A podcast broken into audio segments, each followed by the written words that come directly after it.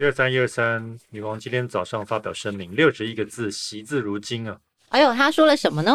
我觉得说了等于没说了，但是我觉得最关键的一句话就是，呃，她永远倒数第二句了，她就说，尽管我们之间的记忆有些出入，意思就是说，哈利和梅根讲的版本跟我们回忆的版本好像不太一样。哦。但是，但是。我们会正视你们所提出来的问题，但是呢，会私底下解决。我是易如，在变动的时局里，和我们一起放眼国际。台视新闻的资深编译团队有多年专业的新闻经历，为您聚焦国际时事，带来最有深度的国际观测和新闻评析。欢迎收听，一起看世界。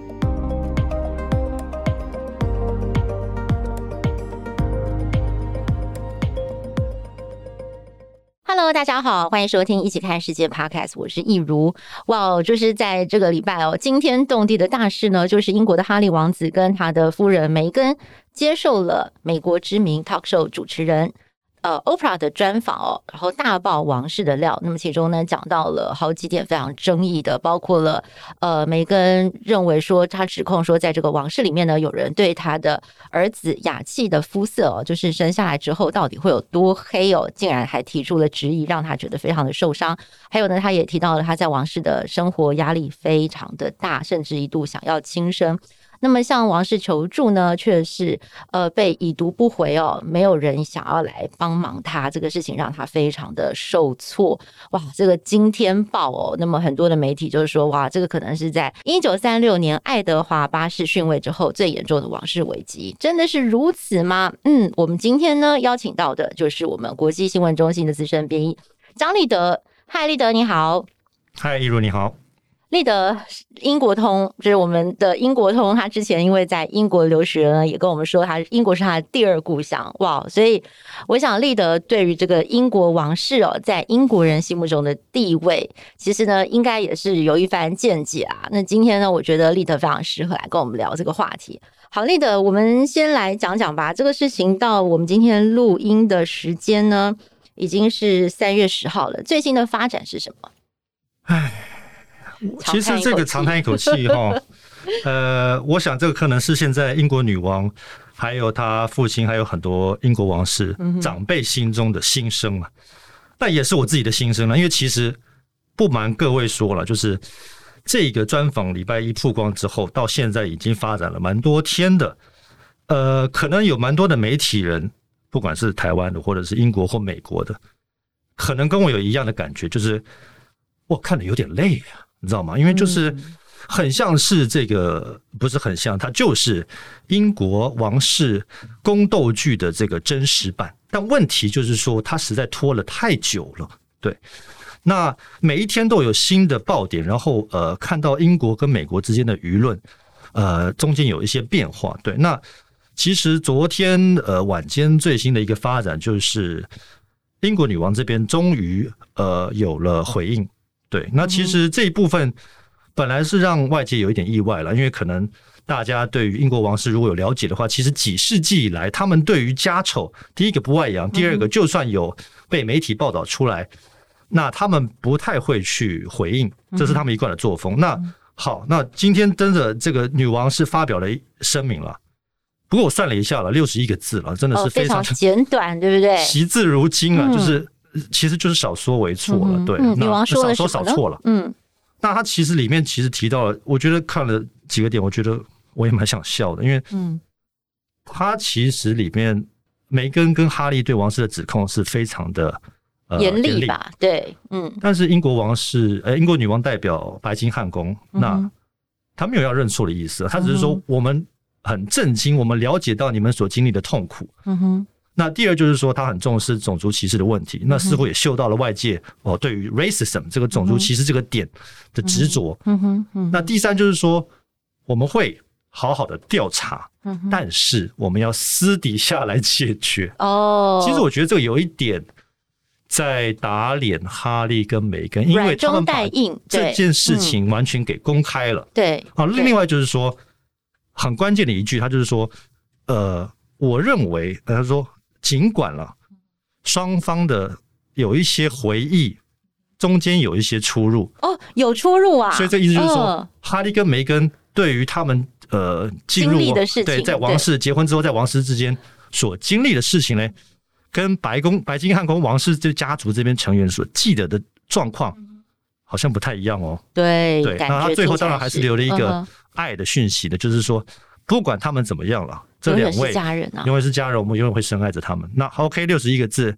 The end 就结束了。对啊，这件事情其实多说多错耶，也只能大概女王能够做到最好的处理就是这样子了。毕竟女王也没有办法再去上另外一个专访，然后去做任何的一个澄清。这不不是她的，就是就英国来讲，这不是她的规，她的呃高度要做的事情。还有就是呃，英国的王室其实在过去也没有这样子的一个习惯哦，就是把家丑就是拿到这个公共领域来讨论。有是有，但是非常的少。嗯、但是不管怎么样，嗯、这一次就。算王室想要把它压下来，但是呢，嗯，呃，包括英国还有美国，因为这次美国当然梅根她是前美国女星嘛，对美国人，所以英国跟美国的媒体，嗯哼，真的是吵疯了，你知道吗？就变成是一个风暴。你有没有感觉就是说，哎，好像大家都没有人在关心新冠疫情疫苗打了多少个人？因为这个专访世纪专访在。大西洋两侧，包括英国跟美国，已经成了主要的新闻。对，其实立德，我觉得这是一个非常有趣的现象哦。我我我也很想要来请教你哦，因为我是我是在美国留学两年嘛，你是在英国留学两年，所以我觉得我们可能各自对自己留学过的国家，为什么对这件事情采取迥异的态度，会有一些呃不同的见解。我我我之前有观察到说，哎，美国是非常挺梅根的哦，包括了这个白宫也出来讲话了，说对于这个哈利夫妇哦，愿意把自己的遭遇勇敢的说出来，尤其是身心状态的这个部分，他们是感到非常的钦佩的。当然，就是就其他事情他们不方便评论啦。对啊，但是就像是种族歧视这个点，其实在美国非常的受到注目了。对，像那个小威廉斯嘛，就是网坛的名将哦，那他说他身为非裔的女性。他每一天，他是在每一天第一手，他都要面对到这样子的压力，所以他感同身受。所以哇，梅根的这个爆料在美国是得到非常多的支持跟同情，但是在英国为什么反而他遭到的批评会非常的多呢？嗯，当然，因为英国王室在英国社会当中还是受到一定程度的爱戴了，这是不可否认的事实。那英国王室也是英国文化的很重要的一部分，你可以把它当做是一个品牌，你知道吗？就是说，呃。英国王室从某一个层面来看，它其实跟英国社会是没有办法脱离的。那外面的人，哦，不应该，他其实也不是外面的人。英国王室内部的人现在脱离了英国王室，然后回来，呃，攻击英国王室。那有一些英国的舆论会觉得，这好像是对我们英国社会整体的批评啊。嗯，而且其实这样做、这样说也没有错，因为哈利跟梅根在专访当中。也不只是批评他，哈梅根不只是批评他的夫家英国王室本身，他还批评了英国的媒体，他也批评了英国社会当中的一些歧视的问题，所以呃，很多的这个英国的媒体人一定反应会非常的这个大。对，那我是觉得这件事情为什么又引起其他国家观众的这个关注呢？因为我觉得哈，我这几天也在想，就是说，其实哈伊跟梅根这个事情还蛮。说不单纯是不单纯，但是说单纯，其实我觉得它是很多家庭会碰到的事情，很多婚姻的缩影，对对对，尤其是跨国婚姻，对对对。那如果不是跨国婚姻，如果说两个原生家庭它的呃背景很不一样，嗯，那两个人结婚之后呢，其实就是会出现这样的问题，就是说婚前的期待呢，跟婚后所面对到的现实的差距，嗯哼，造成了摩擦，嗯。对，像我印象蛮深刻的，就是在那个专访当中，每个人就有讲到说，哎，他大概知道说，哎，王室是怎么样，但是他其实没有很很很很清楚的印象。然后他嫁进去之后才发现，哦，就是面对到女王哦，不论是外面或者内部，于公于私都要对她行屈膝，就是那个就是很 lady 那种，呃，有一点微微要蹲下去，那个叫屈膝礼，对不对？对我我们姑且相信她，嗯。然后她，对，她还要赶快跟她老公求救，说：“哦天哪，我不知道，就是在私底下见到女王的时候要行屈膝礼，你可不可以赶快来教我一下啊？等等的，就是类似这样子的事情。就是呃，立德，你听到这个，你会觉得这是这样怎么讲呢？你觉得这真的是婚姻上面的文化差异，或者是她真的没有了解到她要嫁入的是一个什么样的家庭吗？”呃，对，因为他提出来的指控，这个其实是小事了。嗯、那其实如果各位有在关注新闻的话，他提出来指控还很多了，包括受到了他其实就是说，他受到了夫家的霸凌，还有种族歧视。那另外也是受到了英国媒体、英国社会的霸凌跟种族歧视。我觉得这个点没有关系，因为就是说，你的确有这样的感受，你可以说出，你可以做一些陈述。但是呢，呃，你现在把你在夫家所遭遇到的问题呢，扩大到王室跟英国媒体跟英国社会，那为什么外界到现在还是有一部分的人对梅根这场专访提出了很大的问号？你知道为什么吗？为什么？我自己的感觉，嗯、那就是说你，你你抱怨，就是说，呃，你在夫家遭遇到不公、歧视或者是霸凌，但是你这个控诉的过程，外界看起来会是一个很商业化的过程。哦，为什么这么说？因为其实你有其他的方式去处理你跟你夫家之间的问题，但是他选择的做法非常的商业化，所以你不得不提出一些疑问。第一个，你找了你的呃姐妹淘欧普拉，她是一个美国超级名人，然后又是非裔女性，那这场专访的授权金就高达七百万美金，他当然会说我一毛钱都没有拿，没有关系，但是这七百万美金。可能是进了欧普拉制作公司的口袋，那这个利益我不知道到最后会是怎么分。那另外就是说，他争取到这个世界上最有价值的东西——曝光度。嗯哼。那大家也不要忘记，就是说，梅根跟哈利宣布退出了英国王室之后，他跟美国的大媒体公司 Netflix，大家如果不知道的话，Netflix 其实是现在热门影集《王冠》的背后的制作团队。另外就是跟 Not Spotify，就是一个也是一个呃媒体公司，声音串流平台，跟这两家公司签了非常大的合约。Netflix 就值一亿美金，就相当于大概三十亿台币。那 Spotify 也是两千五百万美金。只要牵涉到利益的话，你没有办法逃脱外界对你的检视。那你如果把这个过程去商业化的话，你所遭受到的质疑是没有办法平息的，所以立德也是觉得说，因为他的这个专访，他提出了很多的指控，那再加上他的这个专访背后有很多的这个商业利益哦，所以就会让人家觉得说，这场专访不是只是单纯的一场专访，这背后有很多有很多的计划跟算计，可以这样讲吗？因为我会注意到一些前后的矛盾了，嗯、因为呢，呃，像哈利跟梅根他们，呃，之前他们所追求的东西就是说，他们想要 privacy，想要隐私权。那他经过这一场专访之后，你觉得他还有隐私吗？嗯，他们变得更有名了，名气更响亮。你爆了，你接了这么多的料，然后。外界的人会想要继续问下去，你有没有提出实际的证据，人证物证也好，你有没有录音，你有没有真正的当事人出来说明，你所遭受到的这些歧视、这些霸凌是不是真的发生过？嗯，到底是谁？对不对？对，其实他都打开了一个潘多拉的盒子，你知道吗？就是说他所想要的，privacy 隐私权，呃，可能不会有了。嗯哼，对。那其实我原本以为。我不要以为，我原本期待就是说，他真的是希望能够脱离英国王室所带给他庞大的压力，然后跟着他的先生到了加拿大，后来到了加州，然后去过着平民般的生活。这可能是大家本来会比较。相信的一个论述吧，就是说，他他他想要过平民般的生活，但是现在看起来好像非常的难。嗯哼哼，他们走上另外一条不同的道路，就是可能是过着名人般的生活。对，就是加州名人般，像 Kim Kardashian 啊，类似那样子 style 的生活了。可能就是把自己的这个私事，或者是自己的这个很多的关于生活上面的事情，不断的在镜头前面曝光，然后让社会大众解释。那在这个过程当中，当然也是会累积名气。当然，我觉得呃，有另外。另外一个说法了哦，就是说有人也在帮梅根讲话，觉得说他为什么要选择走这条路，是因为英国王室的城府实在是太深了。我我想，如果我们的听众朋友有看过《王冠》的话哦，就是最最近最新演到的，就是戴安娜王妃哦，她嫁进了英国王室之后，她是因为她的先生其实并不爱她，然后她在这个王室里面同样也是四处求助无门的情况。有一幕呢是演到说，其实她真的已经是快不行了，她跑去跟她的。的婆婆，也就是英国女王哭诉，说呃，我查尔斯不爱我啊，我在这边真的是受到很大的压力。结果呢，在那个剧情当中呢，就呈现女王呢是看起来好像蛮冷酷的一面，就是说，嗯，你这样子我也没有办法，我也不知道该怎么样来帮你啊什么的，就是那种。然后女王就是很着急的要离开那个房间，对，所以呃，当然这个。这个当然就是是不是事实，我们不知道。但是的确呢，戴安娜有生前有透露类似这样子的一个讯息给他的朋友，给他亲近的朋友。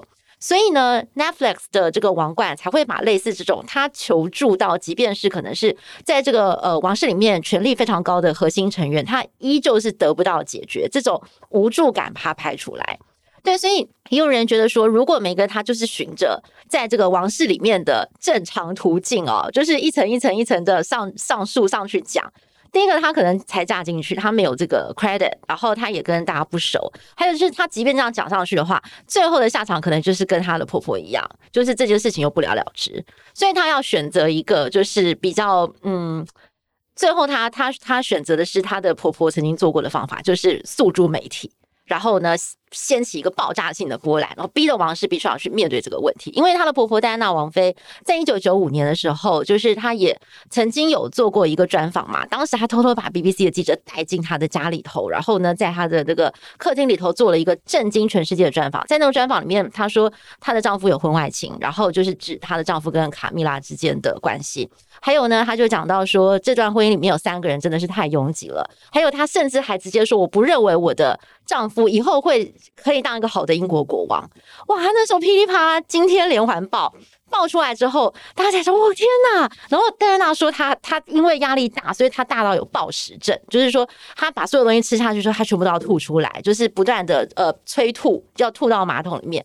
就那那已经代表他的精神状况都是要经经历崩溃了。对，所以。”那个访问出来之后，其实也是一个很爆炸性的发展。大家说：“，天哪！原来英国王室里面竟然是这个样子。”而且因为那个时候民众非常喜欢戴妃，他觉得很同情他，就是怎么会怎么会搞成这样？当然，这个专访一出来之后呢，双方也回不去了，他马上就跟他的先生离婚，而且他的这个威尔斯王妃的头衔也没了。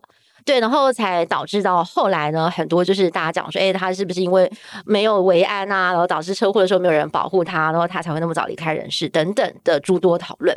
所以这次很多人说，哎，梅根他可能就是觉得说他已经走投无路了，他必须要透过投下这个震撼弹，他才能够想办法来改变王室，还有就是他在王室当中受到不公不不平的待遇，才能够真正彻底的被正视。你赞同他呃就是这样子的一个看法吗？嗯，我还是要说了，就是说，他如果对呃夫家跟英国王室或者是英国王室里面的文化有什么样子的不满，或者是有呃需要控诉的地方，我不太希望他是以这样商业化的方式去呈现出来。不管他原来的用意是不是商业化，但是外界会怎么看，对吧？因为利益在里面嘛，对不对？那另外回归到专访本身，他跟哈利对于王室几个最大的指控了。那现在燃烧最大的点就是说种族歧视的问题，雅气王对对肤色肤色的问题。对，他甚至提到就是说雅气呢，他呃没有王子头衔，没有王子头衔，他觉得这件事情跟雅气本身的肤色有关系。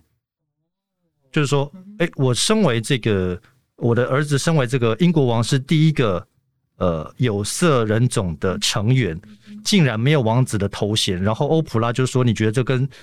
他的肤色是不是有关系？但是他其实我一直在等，就是说，呃，你有没有办法提出一个确切的证据？因为你知道，种族歧视这四个字，嗯哼，是非常严重的指控。如果今天是一家国际企业，虽然英国王室有点像国际企业了，啊，如果是一家国际企业或者是一个政府，好了，那如果你遭受到种族歧视的控诉的话，可能会瞬间倒闭，你知道吗？就是说。种族其实，在现在这个时代是非常严重的指控，所以呢，你在指控的时候，你必须要提出确切的证据，不管是人证或者是物证。那哈利当然后来就说，他绝对不会透露这个人的名字，他只是排除阿公和阿嬷了，就是不是女王，也不是菲利普亲王，他们，嗯。但是你还是没有提出人证，你知道吗？那外界去呃如何去检视？然后另外就是说，歧视本身，他到底，因为他是间接听到的嘛，就是说哈利听到。王室里面的成员这样讲，然后他转述给梅根听，然后梅根认为这个东西跟他的小孩没有王子的封号中间是不是有一些关联？是不是整体的歧视对于非裔人士、非裔女性、非裔王室宝宝整体的歧视？其实我们不知道，因为你你透露的细节实在太少，太模糊了。对，对，那回归到这个事件本身，就是说这个到底是不是种族歧视嘛？因为他说，呃，有家中的成员，然后曾经询问过我们小孩子以后出生。他的肤色会多深？他也还没有说多黑哦，他说 dark 不是 black，有多深？对，呃，其实我觉得梅根他老爸他自己这几天出来接受专访，他讲了一句话，嗯，我还蛮赞同的，就是说，呃，这可能只是一个家中长辈一个不经意的不经意的一句话，你可以说他，你可以说他很白目了，这是一个很白目的问题，嗯，但是这个问题是不是等于种族歧视？你必须要提出更多的呃证据，还有就是这个问题是不是直接等于，所以雅契没有办法被册封为王子？我我就举个例子，可能听众会比较好懂，啊因为我这几天其实在跟我的朋友分享，他们会看不懂，说，哎，这个东西怎么会跟种族歧视有关呢？我举个例子好了，好不好？啊，我太太听了可能会不高兴了，没有关系了哈。假设了张立德，我这个人今天娶了一个意大利太太，当然我没有娶了，我娶的是南台湾姑娘哈。我娶了一个意大利太太，然后我把她带回家，嗯，然后有一天就是怀孕了，然后就是怀了一个混血的宝宝，然后家中有长辈就跑来问我说，还问问我太太说，哎，我很好奇哈，你你们以后生出来的小孩会不会是金发的？嗯，鼻子会不会是尖的，像其他的外国人一样？嗯，那让我太太听到呢，她就觉得心里不太舒服。哦，哦哈，但是。你能够说我家里面这个长辈是种族歧视吗？嗯哼，嗯哼，你可以你你可以说他很白目，你可以说可以跟跟他说，说话不经过大脑，没有考虑到我太太内心的感受。嗯哼，嗯，但是这跟种族歧视之间有很大的差别。嗯，但是这句话的确在美国是千万不能讲的。你永远可以说，嗯你这句话伤害到我的感情。但是你不能说这是一个很严重的歧视，一种犯罪的行为，你知道吗？对对对。那另外就是说。好，那回到我刚才我那个例子，就是说他他他就好奇说，我以后你跟你太太意大利太太以后生出来宝宝会是什么样子？我们很好奇。嗯，好，这个部分没有关系。但如果他再说，嗯，哎，如果他以后生出来哈，他如果是金发的，然后鼻子尖尖的，这样拍全家福的时候哈，不太好看哦。哦，那这就是这就是歧视了。OK，那如果他再进一步，就是说，嗯哼。哎，儿子啊，我跟你说哦，你们如果小时候小以后生出来的小孩，这个混血宝宝，我房子不留给你，你没有分家产的这个这个余地，嗯，那更严重，那就更严重。OK，你知道吗？就是说，这个就是种族歧视。对，当然，种族歧视人不会明白的告诉你，就是说，因为你的小孩是非裔的，然后你就呃分不了什么东西。对，但是我就说，这个中间必须要做出一个清楚的界限，就是说。到底是谁说了这句话？然后这句话的背后的动机是什么？然后造成了什么实质的结果？是不是你想的那样子？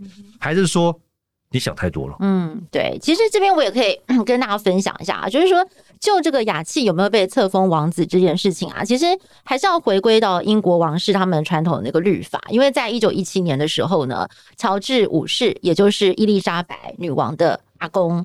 哦，他就是有定了一，就是那时候有修改了一下，就是说这个呃，只要是君主哦，英国君主的孙子辈，好，儿子跟孙子哈都是王子或公主，对对对，没有错。那另外曾孙辈的话，就是对，要要要长曾孙了，对对对，投胎了，嗯哼，对，就是例如像威廉王子，他的三个小孩自动也可以成为。没有，那那个时候是威廉小孩的第一个小孩就是乔治，乔治是，所以如果乔治再有妹妹再有弟弟，那个时候的规定是还不行哦。那大家就会问说，是。为什么跟雅契同辈的这个夏绿蒂，就是凯特的第二个小孩嘛，女儿，还有这个路易，他们也可以当公主跟王子，然后雅契没有？对，那就就要回归到二零一二年十二月三十一号，那个时候英国女王就是现在的英国女王了哈，她颁布了一个诏书，然后她就说：“好了，威廉王子他的所有小孩，都可以封王子跟公主。”对。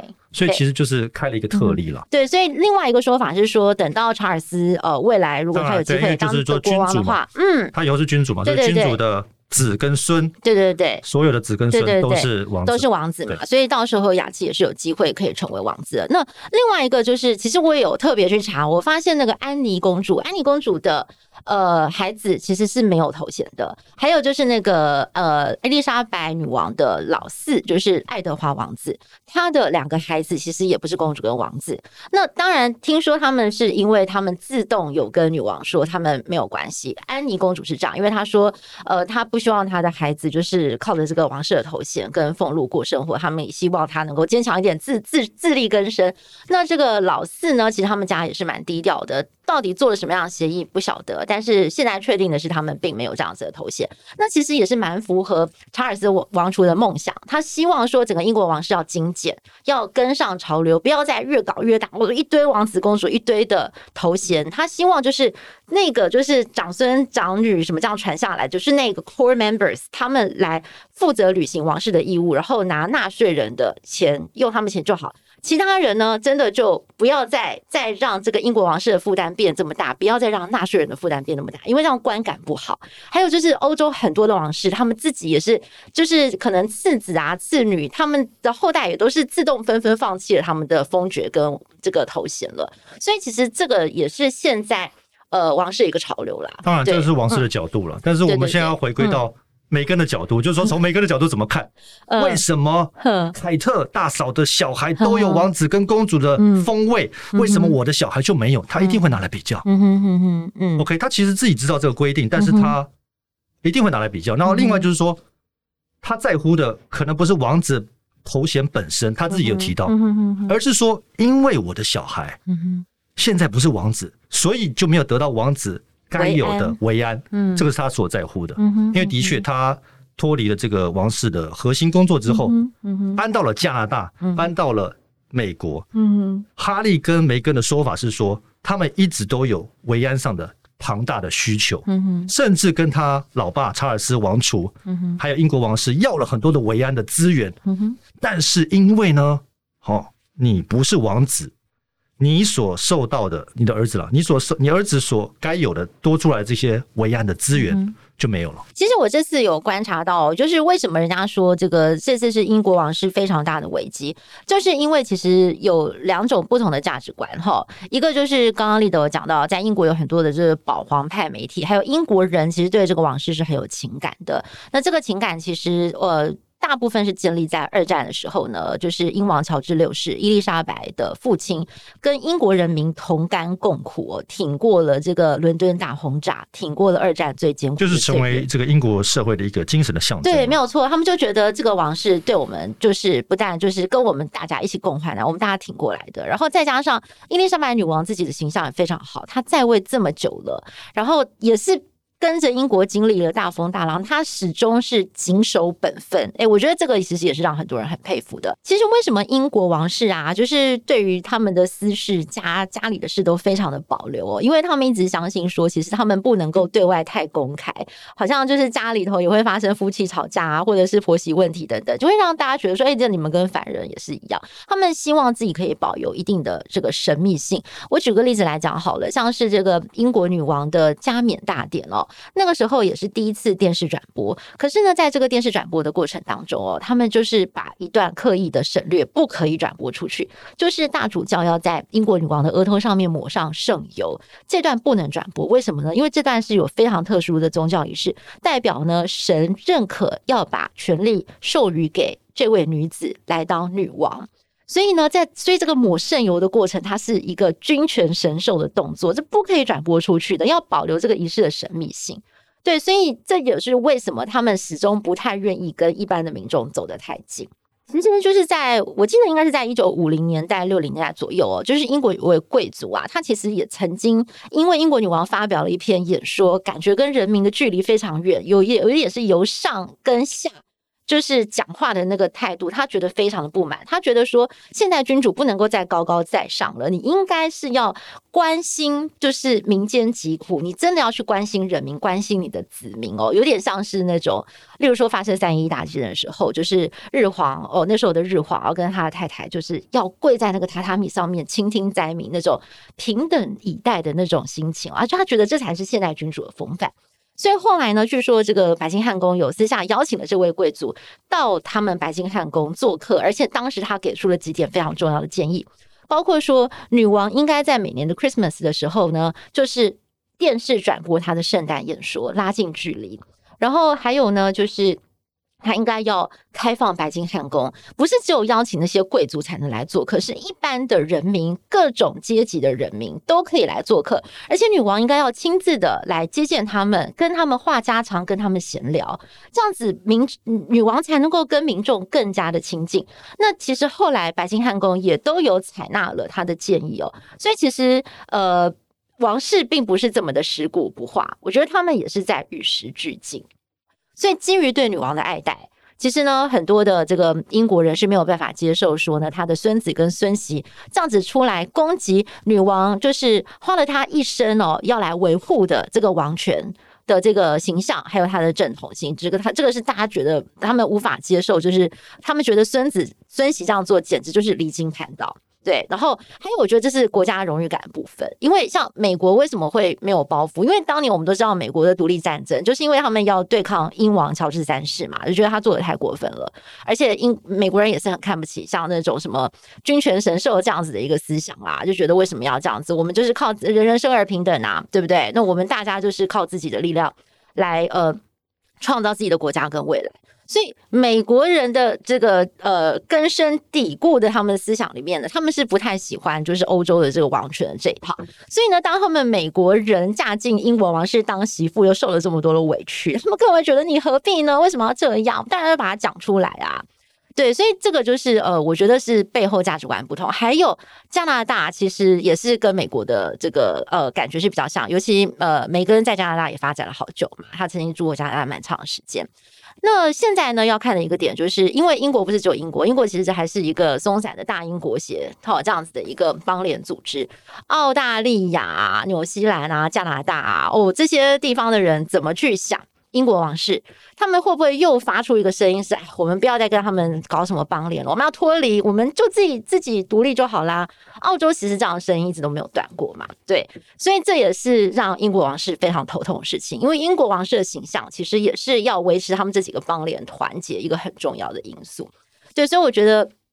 这个危机其实也会让英国的王室就是会蛮担心的。那他其实英国王室过去有没有经过很大的危机？有啊，我自己个人觉得最大的危机有两个，诶，一个就是我们刚刚讲到那个一九三六年爱德华八世逊位。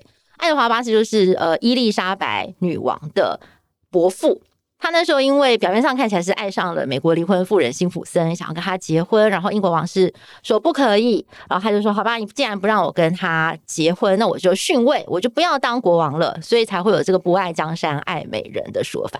但事后有很多的史料，也提出了另外一个质疑，说其实爱德华八世他压根就是不想做国王。所以他就是找了一个理由，我就故意找一个女子，是英国王是不会接受的。我我下了这个台阶，我就不当王了。他就把这个烫手山芋呢丢给了他的弟弟英王乔治六世。那英王乔治六世接下来的这件事情之后呢，其实就是暗独劳形，积劳成疾然后。他烟烟瘾量又非常大，加上那个时候打二战，他的压力也非常的大，所以他年纪轻轻五十六岁就因为肺癌过世。这件事情让。他的太太哦，就是呃伊丽莎白二世的妈妈，非常不能谅解，一辈子都非常痛恨这个爱德华八世，就觉得是他的大伯害了他的丈夫。对，所以其实这次在哈利的专访当中，哈利有讲啊。他说：“其实我的爸爸跟我的哥哥深陷在这个王室的这个呃类似这样监狱吧，类似这样子，就是实在也是身不由己。就是大家无法想象，其实呢，他们身上背负的压力，还有他们那种责任，其实是非常非常沉重，并不是像外界想的，就是当王室成员这么的开心啊。那我印象非常深刻的就是，其实英国王室非常的传统，就是你一旦当了王室成员，你不能有自己的。”你你自己就没有了，你什么事情都是要效忠王权，所以这件事情可能也是让梅根就是以美国人那种非常讲个人主义，谈到自己的感受，我的 feeling，我今天是开心，我是不开心，我受伤了什么的，美国人是非常自然的可以去谈这些事情，可是，在英国王室是不可以的。一切都是为了这个 firm，right？就是这个这个国家，为了这个君主的政体，我们就是要好好的维护它。你个人融入事小啊，国家你要把国家摆在第一位。那个王冠里面最经典的一幕啊，就是这样演啊。伊丽莎白二世她的爸爸过世的时候，她的祖母写了一封信给伊丽莎白二世，就说：当你收到这封信的时候，你已经是英国女王了。以前的那个伊丽莎白已经死掉了，没有伊丽莎白了。从今天开始，只有伊丽莎白女王。你永远要记得，当英国女王跟她的英国女王的家人发生冲突的时候，只有一个人会赢，就是英国的王权，其他都不重要。所以，也就是因为这样子的观念，所以造成了后来我们看到像第二次我觉得很严重的危机，就是戴安娜王妃。戴安娜王妃那时候，因为为什么就是他们要查尔斯王子娶戴安娜，其实也不爱啊，但是就是为了要赶快让她结婚，哦生下子嗣嘛，所以那就干脆就找一个他们觉得年轻又单纯，然后又是贵族出身，呃，血统良好的女孩来当王妃。就没有想到戴安娜也非常的不开心，然后呃又求助无门，到最后。你看，他也是透过这样爆料的方式，然后他也是因为在这个王室的桎梏之下，他不开心，然后最后也走上了这个毁灭的道路，就是也是让大家觉得非常震惊，也是惋惜的一个故事。所以，英国王室要不要改革？要不要要不要与时俱进？俱进？其实他们有，但是好像每次他们的反应都是比较慢的，包括。戴安娜王妃过世的时候，英国女王也是等到第五天哦，她才赶回伦敦，然后去白金汉宫前面，然后去看那些民众给的那些哀悼的话。那时候已经是全部的英国媒体都已经愤怒了，那个怒火都烧起来了，就觉得说，为什么这个王室可以这么冷酷？你的前媳妇在巴黎出车祸死掉了，居然是这个态度，逼到最后，女王就是不得已又再发表了一个电视演说。好好的，就是呃，赞扬了他的前媳妇对英国的贡献，还有就是哀悼他的陨落。对，所以我觉得这件事情对对英国王室冲击也是很大的。所以好像在每次的冲击当中，王室都必须要稍微的调整一下他们自己，然后要跟上这个时代的脚步。嗯嗯，的确是有一点这个历史重演的味道了。嗯、但是你刚才讲的几个这个王室成员。嗯过去的一些呃，算是有争议的人物也好了哈。那其实我我是觉得梅根常常会被拿出来跟这些人比较，但是我觉得梅根跟这几个人有一个很大的不同点。对，那其实刚讲到了这几个例子，有可能会是因为他在呃嫁入王室之前跟嫁入王室之后的一个期待的落差。那梅根其实他在专访当中，他也很想要强调这一点。他甚至说了一些例子，譬如说，我在认识哈利之后，然后要决定跟他结婚之后呢，结婚之前，他说我从来都不知道哈利真正是什么样的人，我只知道他是一个王子，但是我绝对没有上网 Google 他，而且呢，我对于身为一个王室资深成员要做什么事情，我完全不知道。像他就举了一个例子，他说，呃，嫁入王室之后呢，然后我们要去澳洲访问。那其实戴安娜她之前也去去访问过，对，所以澳洲访问其实是一个蛮重要的英国王室的官方行程。对。然后他的说法是说，呃，英国王室没有给他任何的礼仪上面的训练，然后他对于扮演英国王室成员这个角色呢，他全部都是靠自己做功课。呃，当然他可以这么说了，但是基本上这样的说法外界很难采信了，对，因为你身为一个英国王室的成员。你的形象的成败，绝对会伤害到英国王室本身，所以我不相信英国王室没有给他任何的礼仪教育。但我们姑且相信他，他他这这是事实好了。但是另外一点就是说，呃，他嫁入英国王室之前，对于英国王室毫。内部毫不知情，他的他的期待的落差会大到如此大的地步。其实我觉得，呃，这个说法在英国社会是很难被接受的，嗯、对，因为呃，可能也要嫁入皇室之前，还是会经过某些这个训练。